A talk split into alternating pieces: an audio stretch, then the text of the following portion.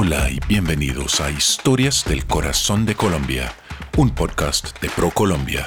Yo soy Nick Perkins y vivo en Colombia desde 1999. Soy amante del ciclismo, el senderismo y los viajes que me llevan a lugares insospechados.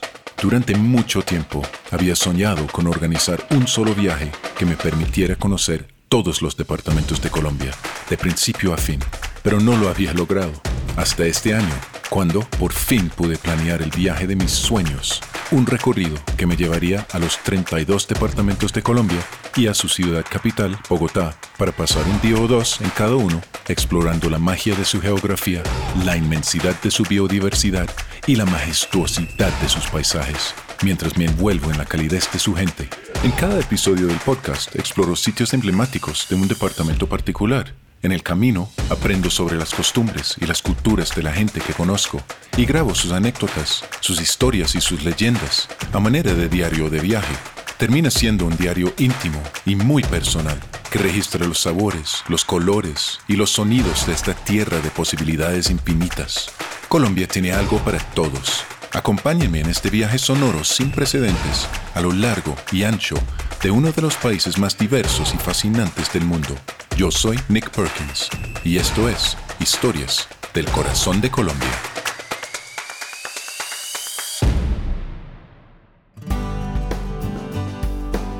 Me encuentro mirando por encima de la barranda de madera en el balcón de mi hotel en la ciudad vieja de Cartagena, en el departamento de Bolívar, que es el departamento que estoy visitando en este episodio del podcast.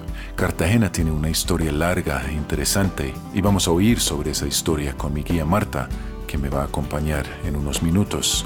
Vamos a salir a caminar por la ciudad antigua, la ciudad amurallada, y ella me va a mostrar algunos de sus atractivos. Espero que vamos a poder caminar la muralla de la ciudad que fue construida hace muchos siglos para proteger a la ciudad de ataques desde el mar. Y Cartagena es una ciudad muy pintoresca, muy bonita. Puedes simplemente caminar las calles durante horas, perderte en sus calles angostas, mientras aprecias la arquitectura colonial y republicana increíble en toda la ciudad, caminando protegido del sol del Caribe por la sombra de los balcones de madera que tienen casi todos los edificios. Cartagena realmente tiene algo para todos y voy a preguntar a Marta mientras caminamos la ciudad sobre todo lo que tiene para ofrecer. Está haciendo un día divino, salió el sol, no hay una sola nube en el cielo. Son las 9 de la mañana y la temperatura ya alcanzó los 20 algo de grados centígrados, 28, 29 grados. Y mientras Marta y yo terminamos nuestra caminata alrededor del mediodía, yo creo que van a estar haciendo unos 30 y pico de grados centígrados.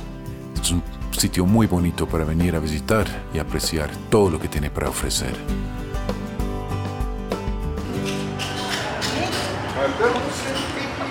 So, Marta, muy bienvenida al, podcast. Eh, gracias por estar con nosotros. ¿Qué me espera hoy? ¿Qué me vas a mostrar hoy en esta bella ciudad vieja de Cartagena? Bueno, bienvenido Nick. Vamos a empezar un recorrido por un trayecto de baluarte. Vamos a proseguir por algunas eh, plazas y calles representativas. Y mientras caminamos vamos a conocer algunas de nuestras historias, leyendas, personajes, todo lo que nos hace muy particular y hace de Cartagena un lugar especial para visitar. Excelente, vámonos. Ok. Entonces, eh, tú eres cartagenera, ¿cierto? Correcto. ¿Qué tiene la ciudad vieja de Cartagena para ti como persona? Mira, la ciudad vieja, además de sus magníficas construcciones coloniales, arquitectónicas, el estilo que varía de una calle a otra y que es una mezcla de matices de los diferentes ingenieros eh, coloniales que llegaron a transformar la ciudad de un pequeño caserío a convertir en una ciudad eh, modelo hoy en Colombia y en Sudamérica, conserva aún la esencia, la autenticidad, la alegría de la gente del Caribe y esto evidentemente transporta en el tiempo a los turistas a una experiencia única, no solo visual, sino también auditiva, una experiencia sensorial al caminar, al vivir la noche y la vida de Cartagena. Esto es una, algo muy personal de alguien de Cartagena, de sentir su legado en estas calles. ¿Qué significa Cartagena para un turista que no tiene esa conexión personal con la ciudad? Para un turista que llega a Cartagena, el primer impacto es un impacto visual de una magnífica estructura colonial conservada en un 90% en sus calles, plazas y sitios representativos. Pero además de eso, tenemos unos espacios de naturaleza, unos cuerpos de agua adicionales al mar que permiten al visitante tener una experiencia muy vivencial con gente del lugar y poder apreciar no solo la parte del mar, la gente considera que Cartagena es un lugar de playa, pero tenemos mucho más que eso que ofrecer, experiencias vivenciales con eh, poblados, con culturas, un ingrediente étnico y cultural que se mezclan en muchas de las actividades que realizamos diariamente alrededor y dentro de la ciudad. Y cuando la gente viene a, Cartagena, digamos, el turismo extranjero, ¿sobre qué se enfoca entonces? ¿La playa, la ciudad, un poco de los dos? Bueno, hay una combinación de eh, paquetes turísticos que normalmente se venden, en la cual está incluido naturalmente el centro histórico, que es lo que nos galardonó como ciudad de patrimonio de la UNESCO, pero también tenemos un archipiélago compuesto por 23 islas de formación coralina con aguas transparentes que eh, necesitan ser visitadas. De igual modo, también tenemos otros espacios en los alrededores de Cartagena que son muy, muy importantes y que nos dan otro tipo de experiencia más sensorial, más auténtica del vivir cartagenero. Cartagena es bonita y es interesante porque muchos de los personajes que han plasmado sus experiencias o historias, como Gabriel García Márquez, recordemos que el Nobel de Literatura vivió algunos espacios de tiempo en Cartagena, de hecho tiene una casa aquí en el sector del Centro Histórico de San Diego, y por ejemplo, si nos ubicamos en la plaza o el Parque Bolívar, en la actualidad, allí enfrente tenemos un restaurante hoy día muy cotizado, muy elegante, donde ocurrió un hecho muy interesante cuando ocurrió el Bogotazo. Pues bien, Gabriel García Márquez decidió salir de Bogotá porque sintió algún modo un poco de inseguridad para su vida, pues no tenía lugar donde llegar, era hasta entonces eh, un escritor desconocido para la mayor parte de la gente. Su editor le sugirió venir a Cartagena y le dijo, ve a Cartagena y le dio una tarjeta. Ve a este lugar, Plaza Bolívar en Cartagena, contarte a esta persona que te va a ayudar y te va a dar trabajo. Puedes estar allí tranquilo, no hay ningún problema. Él se transfiere a Cartagena y llega efectivamente a buscar a esta persona enfrente de la Plaza Bolívar, donde existía en ese entonces un hotel. Y sorpresa, la persona ya no trabajaba ahí, por lo cual se encuentra totalmente abandonado y a su suerte.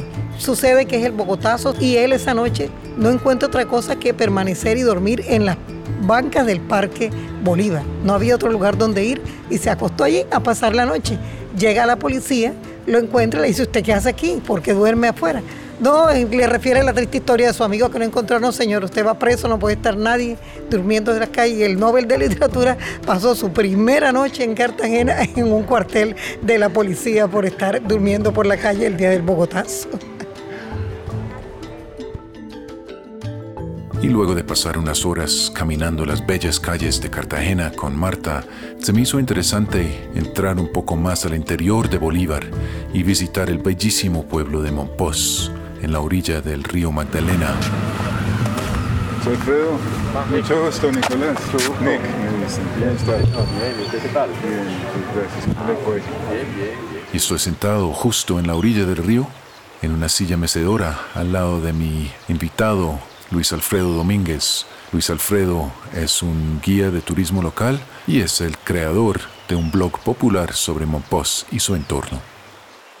Eh, Luis Alfredo, muy buenas noches.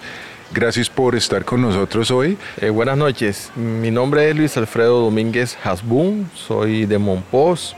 Soy guía de turismo aquí en Monpós, miembro de la Academia de Historia, director del Archivo Histórico de Monpós, gestor cultural, entre otras cosas.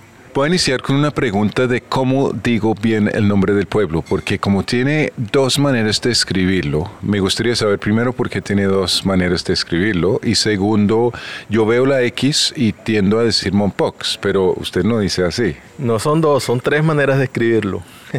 Eh, originalmente el nombre de la ciudad es Monpoj con J.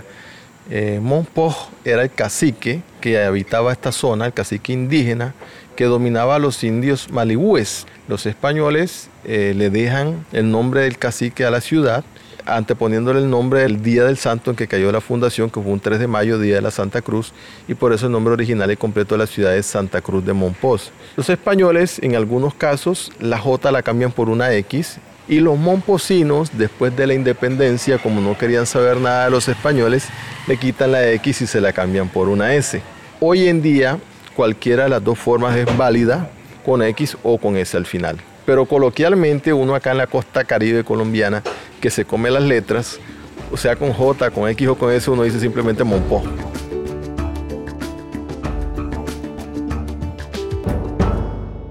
Bueno, pasamos a una de las ah, actividades más emblemáticas de Monpós, que es la joyería filigrana de oro.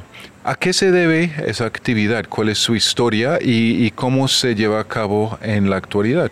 Bueno, la filigrana es un arte árabe que fue traído por los españoles a Monpós.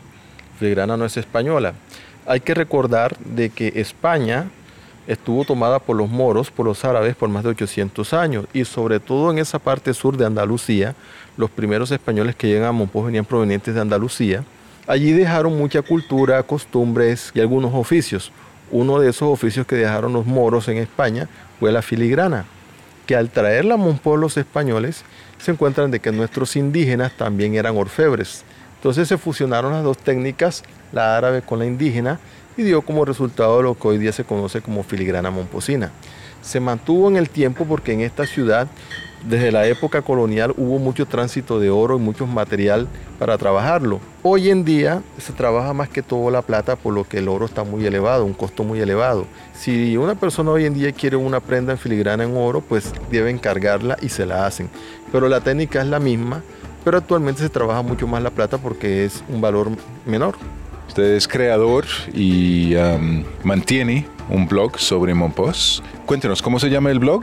¿Por qué decidió empezarlo? ¿Y esto cómo le afectó su vida y la vida de la gente que lo rodea? A ver, la creación de este blog se me ocurre porque yo soy ingeniero de sistema además. Cuando yo estudiaba esta carrera en Barranquilla, eh, yo veía que el Internet comenzaba a masificarse, a popularizarse. Y lo primero que se me ocurrió fue crear un blog para mostrar a Monpós al mundo. Yo desde niño siempre he querido esta ciudad, mi papá me enseñó a amarla, a quererla y la idea era mostrarla al mundo, que la gente se interesara en conocerla. Cogí fotografías de otras personas porque en esa época todavía no había picado el bichito de la fotografía que me gusta mucho hoy en día y comencé a llenarla de información, fotos y a mostrarla. No existía el WhatsApp todavía, no existían las redes sociales como están hoy en día y simplemente coloqué mi correo electrónico, que era lo que había en la época. La gente comenzó a contactarme y la pregunta que comenzaron a hacerme muy frecuentemente fue ¿cómo hago para llegar a Monpós? La gente comenzó a interesarse, pero como ver que la pregunta se volvió tan frecuente, decidí crear en el blog una sesión que se llame Cómo llegar a Monpós, donde explico cómo llegar desde las distintas ciudades del país, qué transportes tomar, etcétera, etcétera. Además de eso, ya comenzó la gente a, decirme por qué no nos haces un paseo por Monpós, una visita guiada, un recorrido. Y aquí inicié yo a hacer los city tour por el centro histórico de la ciudad. Esto me trajo, me cambió, como dice usted, la vida un poco, porque yo así hago las dos cosas. Tengo algunos trabajitos como ingeniero de sistemas, pero también más que todo trabajo con el turismo, que es mucho lo que gano con ello y pues ha cambiado la vida mía y la de mi familia. Para ser honesto, me da una cierta tristeza salir de Monpós tan pronto después de que llegué. Pero el reto de visitar a todo Colombia en dos meses significa que tengo que coger camino. Este sitio definitivamente es un lugar para venir y pasar varios días caminando sus calles. Recomiendo que busquen a alguien como Alfredo para llevarles a un tour guiado y darles una idea de qué es qué y qué hay para visitar y luego quedarse unos días y salir solo y simplemente caminar las calles. Es un pueblo colonial bellísimo, realmente muy, muy bonito y mantiene su aspecto de otro mundo, de otra época, de una manera que muy pocos pueblos lo logran. Bolívar es parte de la región turística del Gran Caribe colombiano es la región de las conexiones, de la unión del infinito mar con los ríos, las ciénagas, los arroyos, el desierto, la sierra, las llanuras y los montes. Es un territorio que ha conectado múltiples culturas, porque tiene de blanco, indígena, árabe, negro, lo que se refleja en la música y la gastronomía. Para conocer más lugares como el Castillo de San Felipe, el Fuerte de Boca Chica, el Parque Nacional Natural Corales del Rosario y San Bernardo, el Centro Histórico, las iglesias y las islas y archipiélagos cercanos a Cartagena, visite colombia.travel. El podcast Historias del Corazón de Colombia ha sido producido por ProColombia su contenido está protegido por las leyes de la República de Colombia sobre propiedad intelectual y no refleja la posición del Gobierno Nacional, ProColombia, ni de las entidades que han intervenido en el proyecto, por lo que no asumirán responsabilidad alguna por lo allí expresado.